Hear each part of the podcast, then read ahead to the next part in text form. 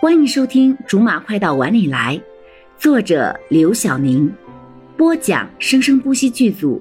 本作品由韵声文乐工作室全程赞助。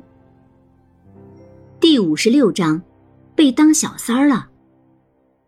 徐庶的眼神一瞬间离开了刚才一直注视着的柠檬，微低着头，不着痕迹的笑了一下，说：“晚上一起吃个饭吧。”晚上不方便。我会告诉你你想知道的，来吗？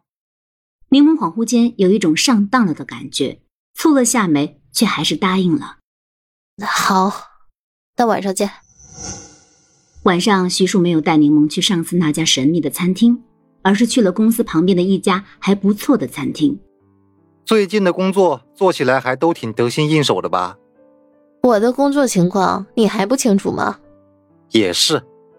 徐叔说着，低头看了一下手表，这已经是徐叔进到这家餐厅以后第四次看手表了，让柠檬不免有些不悦，不过还是没有发作，半开玩笑的说：“徐组长一会儿有事儿。”“嗯，怎么这么问？”“没什么，就是随便问问。”柠檬捻起酒杯，小小的抿了一口，抬眼间正好看见一个打扮贵气十足的女人，正气势汹汹的大步走过来。心中一笑，看这架势，应该是哪个倒霉的男人被老婆来捉奸的，没错了。看样子肯定是有好戏可看了。这顿晚餐想必不会吃的太无聊。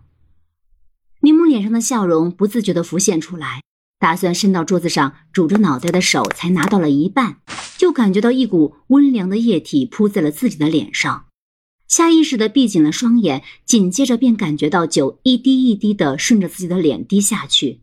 却迟迟没有睁开眼睛。这次他真的懵了，为什么这杯酒会泼在他的脸上？这女人不是来捉奸的吗？难道是之前败诉方来报复？哼，不要脸！这女人终于说话了，声音并不如柠檬所预料的那样尖酸刻薄，反而是充满了知性与柔软，与她说出来的话极为不搭。还不赶紧睁开眼睛看看！你在跟谁抢男人？柠檬这才反应过来，慢慢的睁开眼睛，冷眼的看着眼前的女人，开口问：“请你务必给我一个解释。”这女人听到柠檬的话之后的表情，比柠檬被泼酒的时候的表情还要不可置信。什么解释？你还想要解释？抢别人的老公，还好意思要解释？好了。以上就是我们播讲的本章的全部内容，感谢您的收听，我们下集不见不散。